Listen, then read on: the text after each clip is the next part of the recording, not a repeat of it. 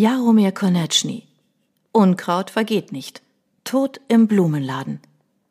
Queen of Night. Du hast Glück, sagt Heckenschütze. Er erwischt dich, wenn du damit überhaupt nicht rechnest, immer todernst.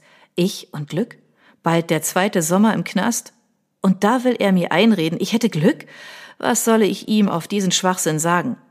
Hast du schon von Herrn Samper gehört? fragt der Knastleiter, wartet aber mein Nein nicht ab. Herr Samper ist der Vorsitzende eines Fördervereins für jugendliche Strafgefangene. Er nimmt dich bei sich auf. Hä? sage ich, mein erstes Wort hier. Wir entlassen dich im Rahmen eines Resozialisierungsprogramms auf Bewährung und du bekommst im Geschäft von Herrn Samper in München eine Ausbildungsstelle. Du bist doch aus München, oder? Welches Geschäft denn? Ein Blumenladen. Ein Blumenladen? Ich will nicht in einem Blumenladen arbeiten, sage ich. Ich hasse Blumen. Warum denn? Blumen haben meine Mutter gekillt. Heckenschütze wühlt in den Papieren auf seinem Tisch. Hier steht, deine Mutter ist bei einem Autounfall umgekommen. Mutter hat sich an einer Kreuzung in ein Rosenbeet verguckt und das Rot an der Ampel übersehen. Das weiß niemand, wie es genau war. Ich schon. Wie dem auch sei. Hast du noch Kontakt zu deinem Vater? Er hat dich hier kein einziges Mal besucht. Mein Vater lebt seit drei Jahren in einem Ashram in Indien. Was macht er dort? Muss den Tod meiner Mutter verarbeiten. Heckenschütze raschelt wieder in seinen Papieren. Dein Vater kommt aus Altötting, oder? Ja. Dann ist alles klar, sagt er. Das ist die Adresse von Herrn Samper.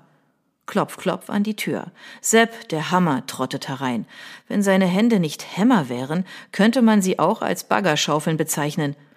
Da sind seine Entlassungspapiere, sein Ausweis und der Rest, sagt Heckenschütze und reicht dem Knastwärter einen Stapel Wische.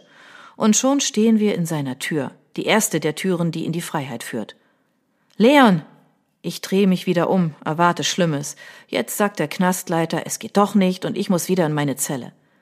Wenn du draußen etwas anstellst, bist du ruckzuck wieder bei uns, sagt Heckenschütze. Und dann gibt's keine Bewährung mehr. Ich nicke. Noch bevor die Tür hinter uns ganz zugeht, höre ich seinen letzten Satz. Wer wird sich jetzt um unsere Computer kümmern? Seufzer, Tür zu. Die anderen Jungs hatten Computerverbot. Ich war eine Ausnahme. Was IT angeht, hat man mich hier gebraucht. Im Flur taucht Lutz auf, mein Psychologe. Leon, halt draußen die Ohren steif. Mach ich, Lutz. Danke für alles. Klar wusste ich, dass ich irgendwann auf Bewährung rauskommen würde. Nur so früh? Lutz hat alles klar gemacht, einen guten Anwalt aufgetrieben, hab mich dagegen nicht gewehrt. Salami hat hier jetzt auch andere Freunde als mich, nicht wie am Anfang. Er kommt durch. Aber ein Blumenladen? Naja, auch egal. Was sollte ich sonst tun? Ins Kinderheim wollte ich nicht mehr zurück.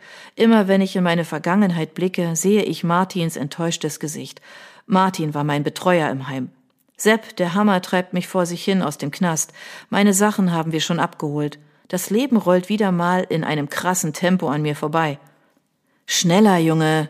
Im Hof schiebt Sepp mich zu einer Bullenwanne. Man bringt dich nach München, sagt er.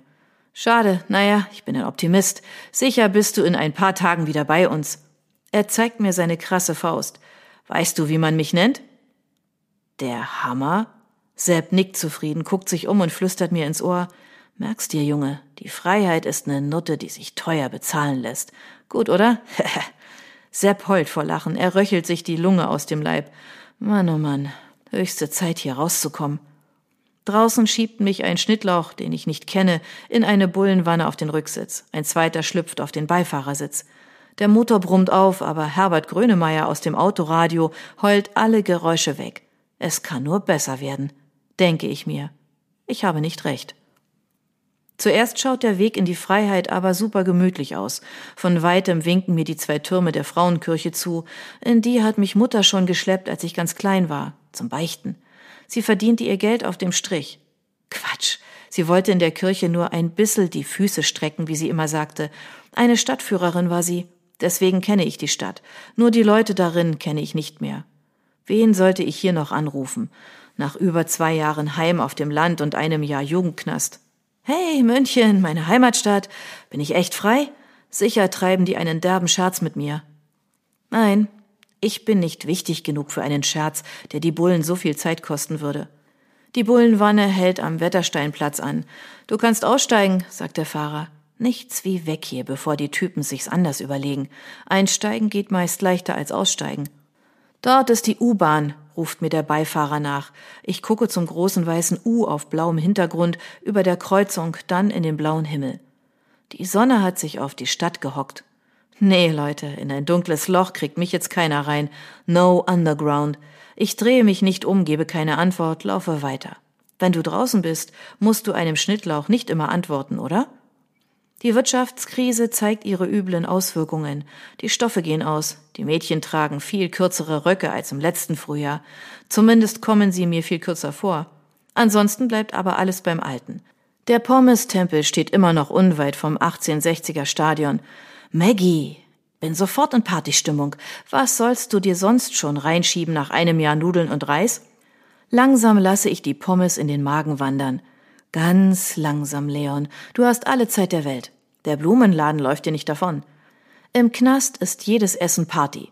Wenn du Geld hast und dir etwas dazu kaufen kannst, dann kochst du. Den halben Tag. Alles nacheinander in einem kleinen Topf. Mehr steht dir nicht zu. Zuerst die Soße, dann Kartoffeln. Geld hat mir mein Vater hin und wieder geschickt. Hm. Lange werde ich's hier nicht genießen können, oder? Ob ich im Bau noch Salami erwische? Salam alaikum, Leon. Wa alaikum salam. Salami hat mir etwas Arabisch beigebracht. Kannst du im Juni gut brauchen. Der Blumenladen schlummert in einer leeren Straße unweit der Isar. Giesing. In den zwei Schaufenstern blümelt's wie auf dem Friedhof. Drinnen rührt sich nichts. Mittagspause? Ich drücke die Klinke, die Tür geht auf. Hallo, rufe ich hinein. Der Einbrecher ist da, will ich hinzufügen, kichere aber nur und trotte in den Laden. Jemand muss hier sein, wenn die Tür nicht abgesperrt ist, oder? Ich gehe weiter ins Dunkle hinein. Mist. Was war denn das? Bin über irgendetwas gestolpert. Ich heb's auf, will's angucken, doch etwas anderes band meinen Blick. Scheiße, sage ich laut. Was macht die Leiche da? Auf dem Tisch links vor mir, zwischen blühenden Blumentöpfen, liegt eine tote Frau. Gibt's doch nicht, oder? Auch im Tod ist sie schön. So muss Schneewittchen ausgesehen haben. Ein paar Jahre älter als ich, etwas über zwanzig, viel älter wird sie aber nicht mehr werden, so tot wie sie ist. Ihr weißes Kleid rot gesprayt. Alle meine Alarmglocken läuten. Weg hier. Warum starre ich trotzdem die schwarze Tulpe auf der rot gefärbten Brust der Toten an? Wie ein Wachhund liegt die Tulpe da und frisst die Lichtstrahlen. Unter der Tulpe liegt ein blutverschmierter Zettel. Verdammt, worüber bin ich eigentlich gestolpert? Was halte ich in der Hand? Lass den Unkrautstecher fallen und dreh dich um sagt eine Stimme hinter mir. Aber langsam, sonst erschieße ich dich. Ach so, Unkrautstecher heißt das Ding in meiner Hand, ein kleiner, langer, spitzer Spaten. Die Klinge ist rot. Auch wenn ich im Bau ziemlich langsam geworden bin, checke ich gleich, wo das Ding noch vor kurzem gesteckt hatte. Na, wenn das keine Überraschung ist. Nur ein kleiner Spaziergang in die Freiheit und schon stehe ich mit einer blutigen Mordwaffe in der Hand in einem Blumenladen. Und jemand will, dass ich die Hände hochhebe. Besser hätt's keiner hingekriegt, oder? Klar könnte ich losstürmen und mich jetzt gleich abknallen lassen, damit Ruhe ist. Aber so würde ich nie wieder bei Salami im Bau landen und selbst Prophezeiung erfüllen. Am besten lasse ich den Unkrautstecher fallen, oder? Mag das Mordding sowieso nicht mehr halten. Was hat die Stimme noch gesagt? Ach ja, Hände hoch. Warum denn nicht? Ich hebe die Hände. Was soll's? Auch mit erhobenen Händen kann mich die Welt am Arsch lecken. Ich drehe mich um und starre braunes glattes Haar, auf eine krass Abi-mäßige Art hübsch. Dieses Mädchen würde einen Proleten wie mich auf der Straße nicht mal angucken. Und jetzt zielt sie gleich mit einer Knarre auf mich. Super. Schwarzes T-Shirt, rote Jeans-Shorts, bauchfrei, auch Beine nackt, das rechte Knie etwas aufgeschürft, wohl vom Fußball. Schwarze Chucks ohne Socken. Die Bonnie würde im Jugendknast schon einen kleinen Aufstand verursachen, zumal die Knarre in ihrer Hand ziemlich echt ausschaut. Wo hast du die her? frage ich, um etwas Konversation in Gang zu bringen. Von meinem Vater. Er hat die Waffe als Schutz gegen Einbrecher. Plötzlich plappert sie, als ob ich kein Mörder wäre und wir zusammen gleich Hausaufgaben machen würden. Das Blümchen ist etwa gleich alt wie ich, also 16. Als Kinder haben wir uns die Waffe immer heimlich ausgeliehen, redet sie weiter, und damit Räuber und Gendarm gespielt. Einmal. Plötzlich stutzt sie. Warum erzähle ich dir das? fragt sie. Weil du Vertrauen zu mir hast, sage ich, kein schlechter Spruch für einen Mörder, oder? Gleich schießt sie mich wegen der Frechheit in die Kniescheibe. Wieder falsch gedacht. Die Frau kichert. Ist das nicht morbide? Aber wart mal, vielleicht, vielleicht ist das Ganze hier nur ein Scherz, vielleicht bin ich kein Mörder, vielleicht ist das auf dem Tisch keine Leiche, sondern die große Schwester der Frau mit der Knarre, und die beiden spielen mir einfach einen Streich. Ich gucke mich um. Doch kein Scherz, die Leiche liegt immer noch da, nur ein bissel toter als vorher ist sie, mausetot. Ich hab sie nicht umgebracht, sage ich. Sie kichert wieder. Ach was, kichert. Einen Lachanfall kriegt sie. Die Knarre schlottert ihr dabei in der Hand wie ein Zitteraal. Wenn sie jetzt anfängt zu ballern, bin ich ein Sieb. Ist die bescheuert? Was gibt's da zu lachen? frage ich. So was Blödes habe ich noch nie gehört, sagt sie. Du stehst hier mit einer Mordwaffe in der Hand, überall Blut, neben dir liegt eine Leiche. Statt aber in dich zu gehen und dich wie ein Mörder mit Würde zu benehmen, redest du nur dummes Zeug. Ich habe sie nicht umgebracht, ich habe sie nicht umgebracht. ja, wer hat sie denn dann umgebracht? Der heilige Nikolaus? Der kommt erst im Dezember, Mann. Schämst du dich nicht für deine Lügen? Ich habe sie echt nicht umgebracht, sage ich nochmal, auch wenn sie's blöd anhört. Ich bin der neue Lehrling. Der neue Lehrling? Sie kreischt vor Lachen. Hör auf, sonst bringst du dich mit deinen Sprüchen um. Die Pistole hüpft in ihrer Hand wie ein ungehorsames Tier. Soll ich noch weiter warten, bis sie mir aus Versehen eine Kugel in den Blinddarm jagt? Sie krümmt sich vor Lachen. Ich springe, ich schlage zu. Mein Kung-Fu-Training im Knast hat doch was gebracht. Eine Sekunde später steht sie ohne die Knarre da und reibt sich das Handgelenk. Die Pistole halte ich. Ah, da glotzt du, Jenny, was? Ihr Lachen vergeht sofort, sie kriegt große Augen. Bringst du mich jetzt um? Mann, sie sagt das, als ob sie sich darauf freuen würde. Nee, sagte ich. Ich wollte nur nicht, dass du mich damit umbringst. Ich reiche ihr die Knarre. Ja, ich weiß, keine kluge Idee. Ich neige manchmal zu spontanen Handlungen. Eine davon hat mich in den Knast gebracht. Doch anscheinend habe ich bei ihr durch meine Tat Punkte gesammelt.